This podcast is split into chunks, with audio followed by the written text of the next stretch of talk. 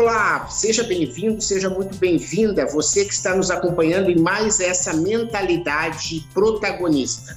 Hoje estamos com o nosso convidado Vasco Patu, que vai falar sobre um dos principais males desse nosso século, a ansiedade e como é possível controlá-la de forma que a gente possa ter o controle do nosso ser interno, né, da nossa mente, da nossa capacidade criativa e fazer com que os problemas externos não afetem o nosso desempenho. Esse é o nosso tema de hoje. Estou muito feliz em estar recebendo você aqui. Passo a bola para as boas-vindas da minha sócia Paola Tucunduva. Bom, sejam bem-vindos. Nós estamos muito felizes de ter vocês aqui no Mentalidade Protagonistas. Vasco, obrigada por estar aqui conosco. Uma honra receber você aqui para um tema tão importante e relevante que, é, vamos dizer, indiretamente impacta tanto o resultado dos negócios, né? E a gente, então, procura trazer temas que realmente contribuam com todos os empreendedores da pequena e média empresa e depois a gente trabalha esse tema para ajudar ainda com mais profundidade a cada um dos protagonistas. Nossa. Então, obrigado por estar aqui conosco compartilhando. Tenho certeza que vamos, vamos aprender muito com você aqui hoje. Vasco, passo a palavra para você. Oh, gratidão pelo convite. É, a internet ela é maravilhosa por essas conexões, né? Incrível. É, vamos ter essa reunião ao vivo em algum momento aí. é, e é isso, eu, eu acho que como você falou bem aí, eu acho que você e Marcelo, né? A ansiedade é o, é o mal do século. Uh, só aqui no Brasil são milhares de pessoas, milhões de pessoas, na verdade. Uh, com dados do Ministério da Saúde, são praticamente 20 milhões de pessoas atingidas pela, pela ansiedade. E aí, sem falar em estresse, depressão, né? Juntando tudo isso, a gente tem 100 milhões de pessoas aqui no Brasil é, estressadas, depressivas ou ansiosas e com diagnóstico médico, né? Então, a gente pode até estar tá colocando um número menor, talvez possam ser mais pessoas. Né?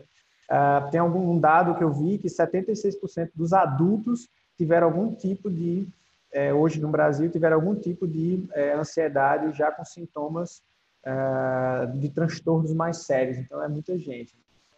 É, é o mal do século. E eu comecei a, a, a pesquisar isso uh, porque eu era um cara extremamente ansioso. E era muito é, engraçado porque eu sou neurofisiologista, tenho um, um doutoramento nessa área uh, de, de, moléculas, de cérebro, e eu ficava, cara, como é que pode? Eu, eu, estudo a parada e eu sou ansioso ao extremo. Porque eu era cientista da molécula e não do comportamento. E foi que eu comecei a pensar que é, tinha que juntar isso. Assim. Eu acho que eu tinha que entender de comportamento para saber como o comportamento interfere nessa maquinaria tão bonita que é o nosso cérebro. Foi quando surgiu a, a, a busca por, por entender o que era que estava acontecendo comigo, primeiramente, para começar a transmitir, transmitir para outras pessoas. Confesso que no momento, inicialmente, eu não tinha nem essa intenção de hoje a startup da gente é de saúde mental, né? Eu não tinha essa intenção no começo da jornada empreendedora, mas foi durante a minha descoberta que eu vi que aquilo poderia ajudar mais e mais pessoas, né? milhares de pessoas, milhões de pessoas que precisam. Aqui no Brasil, nós somos o país mais ansioso do mundo. Né? E isso é, é muito, muito grave, muito grave, porque a gente não está conseguindo é, entender esse novo mundo uh, esse mundo tecnológico totalmente conectado. Então, isso é muito novo para a gente. A internet, como a gente conhece, não tem nem 10 anos. Ela é antiga, mas do jeito que a gente conhece, com smartphone na mão, é, ela vem aí de 2007, 2008. Né? Então, é muito recente isso que a gente está vivendo e a gente está aprendendo a conviver. Automaticamente, o nível de estresse e ansiedade aumentaram absurdamente. Ah, além do mais, o Brasil ser um país que, é, vez ou outra, está numa crisezinha pesada, crise no mercado de trabalho, crise na educação, e isso tudo interfere absurdamente na questão da ansiedade. E aí a gente vem com a tecnologia do multitasking, é, onde a gente está sempre conectado, a gente está sempre externo, a gente está sempre respondendo, a gente está sempre pensando no amanhã, a gente está sempre planejando e vivendo o planejamento é, esse é o grande defeito. Planejar é maravilhoso. Agora, viver o planejamento é um erro terrível. Que a gente vive as reuniões que a gente ainda vai ter. A gente está nela e diz, como será que vai ser? E as perguntas que vão ser para mim? Será que eu vou... Não, eu vou falar para fulano exatamente isso. Só que ali não vai acontecer nada aquilo que a gente planejou, a gente só estava preocupando a nossa mente, que vem o clássico preocupação literal, porque a gente está ocupando a nossa mente com pensamentos que não vão servir de nada na hora que o negócio for acontecer. A gente acha que está se precavendo e é só fake. Uh, mentalmente a gente não está nada, a gente está inundando a mente de pensamentos geralmente tenebrosos de um futuro incerto que você não vai ter controle nenhum e o sinal de alerta ele vai ser ligado automaticamente e esse sinal de alerta é o que a gente chama de ansiedade, a gente chama de estresse com uma pequena diferença entre eles, porque a ansiedade ela sempre vem de gatilhos internos, pessoais, são nossos, são os nossos pensamentos, é, são as nossas ações no dia a dia que fazem com que você fique externo e não interno, e que liga o botão de alerta que é estar em perigo. Tudo que a gente sente é, em relação a todo mundo do mundo já sentiu algum tipo de característica de ansiedade. Boca seca, taquicardia, é, dificuldade de respirar, sudorese, aquele friozinho na barriga antes de entrar numa apresentação, ah, de repente vai apresentar um trabalho na faculdade, ou então de repente vai participar de um, de um pitch de venda, sei lá. Ah, aquilo tudo gera uma ânsia. É bom aquilo ali. Agora, o que a gente transformou essa ansiedade foi uma constante. As pessoas vivem com essa fresa na barriga, com essa taquicardia, com essa dificuldade de dormir toda hora significa dizer que os é, hormônios e os neurotransmissores estão lá em cima, principalmente adrenalina e cortisol, que são essenciais para a vida, no nível certo. No momento que você tem esses bichos aí topados lá em cima toda hora, você está sempre correndo de um leão. Que leão? Eu nunca vi um leão. Como é que eu tenho que correr dele, sabe? Então a gente fica projetando esse, esse medo absurdo, a gente fica projetando esse é, esse futuro tenebroso e aquilo vai destruindo a nossa saúde mental, porque a, a grande maioria das pessoas que tem ansiedade crônica desenvolve algum tipo de transtorno, que vai ser o transtorno do pânico, que é a impossibilidade de sair de casa, porque o medo é tão absurdo que uh, a gente não consegue sair de casa. Aí outras pessoas desenvolvem a agorafobia, que é medo do medo. Ou seja, teve alguma crise em algum lugar e a crise agora é a crise por medo da crise. E você fica preso é, naquela, naquela situação também ali, é, sempre com gatilhos mentais, níveis absurdos desses neurotransmissores circulantes. E aí a gente vem, beleza, existe isso. É um problema mundial, não é só no Brasil. Uh, a gente é o primeiro, é o país mais ansioso do mundo, é o quarto mais depressivo.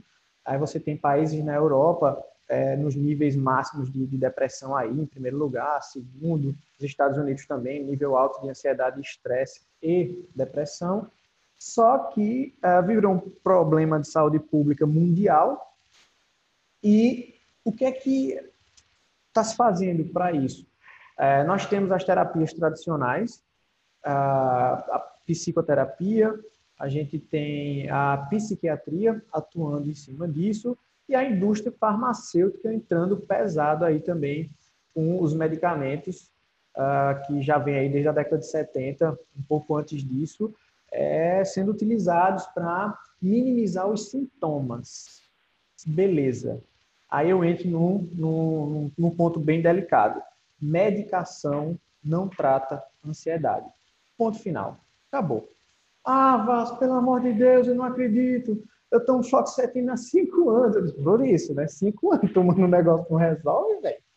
Então, assim, não é zombando, não. É porque criou-se uma, uma, uma sensação, na verdade, uma cultura de cura na medicação. Eu não sou contra a medicação, pelo contrário. Uh, tanto meu mestrado como meu doutorado, eles eram focados em medicações e diagnóstico rápido de câncer de mama então, assim, velho, eu sou um cara totalmente a favor das medicações, só que é, quanto mais a gente estuda, mais a gente vê que a medicação ela só está ali como uma barreira física. Eu vou, vou explicar aqui como é que funciona a, o ciclo da ansiedade. Basicamente, a gente tem um pensamento que vai ser o gatilho.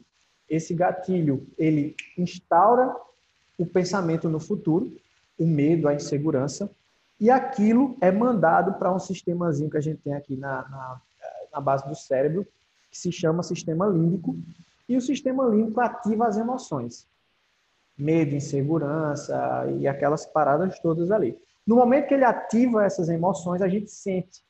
Aí a gente sente ataque cardíaco, boca seca, tremedeira, sudorese. Aí a gente pode desenvolver compulsões alimentares, compulsões por compra, tudo por causa da ansiedade, por causa daquele gatilho de pensamento. O organismo, caramba, eu estou muito estressado, eu preciso de algo. Eu preciso de algo o quê? Preciso comer. Eu preciso beber. Eu preciso comprar. E é só um, é, um, é, um, é fuga mas o gatilho está lá. O que, é que a medicação faz? A medicação joga uma barreira física entre o que você pensa e o que você sente. É físico, ela vai ficar circulando no teu corpo aí é, entre 6 e 12 horas, dependendo da medicação, mas essa medicação ela vai ser processada pelo rim, é, fígado, depois pelo rim e vai embora no xixi. E aí, beleza. Agora eu tenho o pensamento que continua lá, que vai gerar o sentimento em algum momento. Aí o que acontece? Aumenta a dose. Se aumenta a dose, ela passa mais tempo circulante, mas ela vai embora também. Quando ela for embora, o sentimento volta.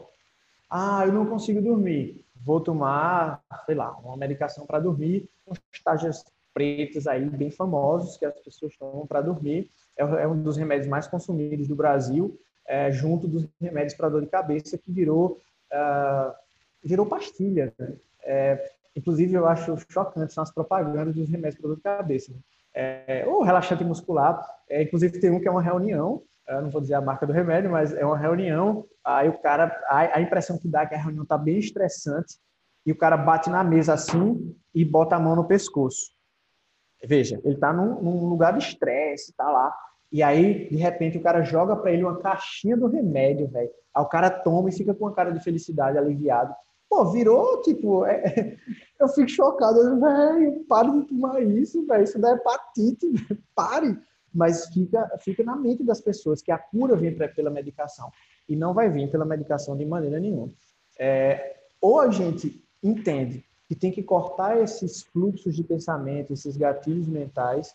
No momento que a gente corta esses fluxos, a gente consegue minimizar os sentimentos. E aí você vai ficando mais segura,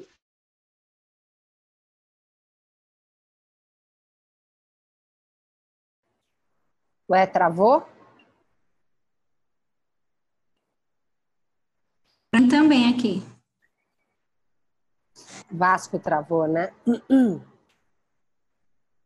E Antonella chegou, Manuela, Márcio, bom que vocês estão aqui, vendo aí sobre esse tema tão importante, né, da ansiedade. Acho que é um assunto relevante. Eu já gostei dessa história de ter que olhar para isso sem achar que tem uma pílula mágica para resolver, né? Vamos lá, cadê o Vasco? Marcelo, ele mandou uma notícia aí? Ainda não. Eu acho que ele deve estar tá chegando aí. Mas com certeza a gente vai continuar daqui a pouquinho aqui. Opa, voltou, voltou. Voltou, voltou, vai. Legal, a gente estava só para te ajudar, né? A história é que a medicação não resolve todas as coisas, né? Isso, exatamente. Então, é, se a gente não entender que o padrão de pensamento ele tem que ser alterado, a gente não vai conseguir se tratar de ansiedade, de depressão, nada disso. Tudo parte do pensamento, do padrão de pensamento. O ansioso, geralmente no futuro, e o, é, o depressivo, geralmente no passado. Alguma coisa que deixou de fazer, e aquilo você volta naquele sentimento negativo. E é engraçado que é o seguinte, o que é que acontece com o cérebro? No momento que você visita a lembrança negativa, você visita e sente ela no passado e você soma ela com a sensação do futuro. Agora são duas tristezas profundas. Aí quando você volta no passado mais uma vez e volta para cá, agora são três. E você vai somando aquilo até você não aguentar mais, ser insuportável e 15% das pessoas com depressão crônica acabam tirando a vida. Porque não aguenta mais, é insuportável aquilo ali. Imagina a soma de todas as suas frustrações diariamente. Todo dia. Vê, a gente deu uma frustraçãozinha que a gente tem, a gente acha uma porcaria, passa um dia mal. Imagina você somar todas elas e ficar vivendo elas todos os dias. É, então, isso é muito complicado. E o exercício para vocês fazerem, já para começar agora, é anote todos os seus pensamentos negativos, sejam do passado ou do futuro, todos os dias, pelo menos durante uma semana, para você entender, entender qual é o seu padrão de pensamento. No momento que você entender que você pensa um monte de porcaria e você nem imaginou que pensava isso, um pensamento dura um milissegundo. A gente não percebe, é inconsciente. A gente começa a pensar e aquilo vai ó, dominando a nossa mente. Só que alguns pensamentos geram sentimentos. Aí você pensa e sente a coisa ruim, mas passou. Mas aí você pensa de novo, aí você gera o sentimento ruim. Passa de novo. Agora faça isso durante 25 anos, uma hora você vai ter uma. Vai endoidar o cabeçote aí. Caramba, velho, tô mal. Tô mal, tá cardíaco. Aqui, vou morrer, o infarto agora. Braço adormecendo agora. Tá dormente agora. E você vai sentindo essas, essas reações. Então, anote os pensamentos. E existe uma técnica super simples, super simples, estudada pela psicologia positiva, é, a primeira onda da psicologia positiva, que ah, ficou famosa com aquela disciplina de Harvard, que é, é, é ficou é, sempre é lotada de, de, pessoas. Tem um livro também, né, que é A Ciência da Felicidade. Cérebro e Felicidade, que é do. Eu esqueci o nome do autor, mas é ele que, é, que ministra essa disciplina. Ele fez um livro é, falando sobre isso. E é entender os pensamentos negativos e quando eles surgirem, você pensa um positivo impositivo, que é poxa, o meu dia hoje vai ser muito ruim. Aí você percebe o pensamento negativo e diz: não, meu dia vai ser maravilhoso. E você visualiza um dia maravilhoso para você ou um dia maravilhoso que você viveu. Para o cérebro é a mesma coisa. Visualizar ou viver é igual, não tem diferença. A gente usa os mesmos mecanismos, as mesmas lembranças, as mesmas emoções. Então, se você está visualizando negativo, você tem o poder de visualizar o positivo também. É só isso. Visualiza o positivo para o negativo e naturalmente você vai substituindo no decorrer dos dias, no decorrer do, do tempo. Primeiro, perceber o pensamento negativo chegando. Segundo, substituir positivamente. Eu gosto até de falar que é interessante você dizer o seu nome na terceira pessoa mesmo. É, ai, essa reunião que eu vou ter agora vai ser tão ruim. Aí você diz, não, Vasco, essa reunião vai ser maravilhosa. Vai ser incrível, vai mudar a sua vida. E você repete isso, porque você vai mudando o padrão de pensamento. Esse é o primeiro passo. O segundo é você ter. É, beleza, em alguns momentos você vai sentir angústia, em alguns momentos você vai sentir. É normal, que é outra coisa que a gente tem que desmistificar. Não é deixar de sentir, é saber o que sentir, na verdade, e deixar aí quando tiver que ir embora. A gente vai se frustrar, a gente vai sentir medo, a gente vai sentir angústia, beleza. O que é está causando angústia? Hum, entendi. Ótimo, senti angústia, sofreu um pouquinho, deixa ir embora e parte para outra.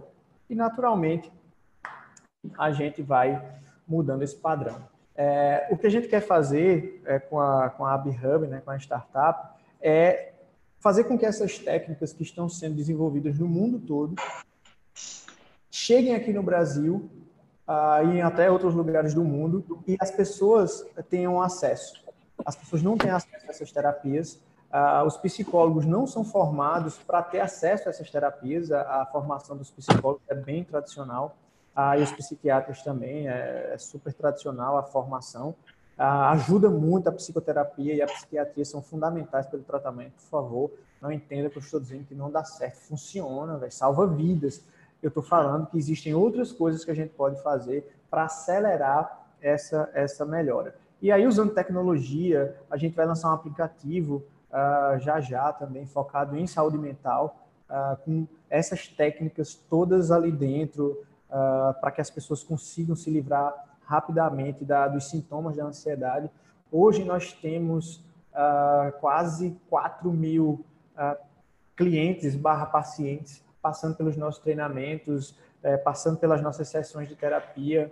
É, muitas são terapias que você faz sozinho, você não precisa do contato comigo, por exemplo, ou, de algum dos nossos colaboradores aqui, que são psicólogos, não precisa desse contato. Simplesmente mudando o padrão, a gente ensina como mudar, a gente ensina os exercícios para diminuir a, a, o estresse e simplesmente as pessoas é, saem sozinhas e, e pronto, e, e melhoram. Então, basicamente era isso. É... Muito legal. Antes da gente fechar aqui o nosso nossa parte inicial, eu queria que você só desse uma primeira pincelada de como essa questão da ansiedade, na sua opinião, afeta o empreendedor. Uhum. É, é, demais, cara, porque a gente, a gente que empreende, a gente vive num cenário de incerteza. Automaticamente, pelo nível de incerteza, a gente não tem muito como projetar, programar, planejar. Automaticamente, isso gera medo. E o medo vai fazer com que a gente tome decisões que não são as melhores decisões. Porque ali a calma, o estar centrado, o avaliar se aquilo é a melhor decisão, a gente não consegue fazer isso. Então, para o um empreendedor, é que realmente a gente tem que manter a cabeça no lugar, é, para que a gente consiga realmente controlar esses sentimentos, principalmente os negativos, os planejamentos que a gente vai fazer do futuro tenebroso, do não vai dar certo. Cara, como é, é muito você acordar. Uh, imagina num startup que a gente tem seis meses para provar para a galera da diretoria do capital que a gente é possível. Imagina você vivendo. É, cada, cada dia são seis meses, né? Então você vive um dia seis meses mais um dia, mais seis meses. Então, se você não controla isso, você sai no segundo dia. Você tem, aí é o máximo, é viva o dia. Não viva o seu planejamento. É a melhor, o melhor conselho que eu posso lhe dar é viva o dia e faça o máximo para aquele dia ser incrível. Amanhã é outro dia, velho.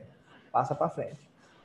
Muito bem, muito obrigado aí, Vasco, por sua participação inicial aqui no Mentalidade Protagonista. Agora a gente fica apenas com aqueles que fazem parte do nosso clube, e se você quiser fazer parte desse clube seleto, você acessa www.sejaumprotagonista.com.br. Obrigado você que ouviu o podcast Mentalidades. Para não perder nenhuma atualização, se inscreva no Spotify ou no iTunes ou ainda no Podbean. Para entrar em contato para consultorias, palestras e cursos, www.menta90.com.br, onde você encontra também vídeos e textos com outros conteúdos. Se preferir, mande um e-mail falecom@menta90.com.br. Até a próxima.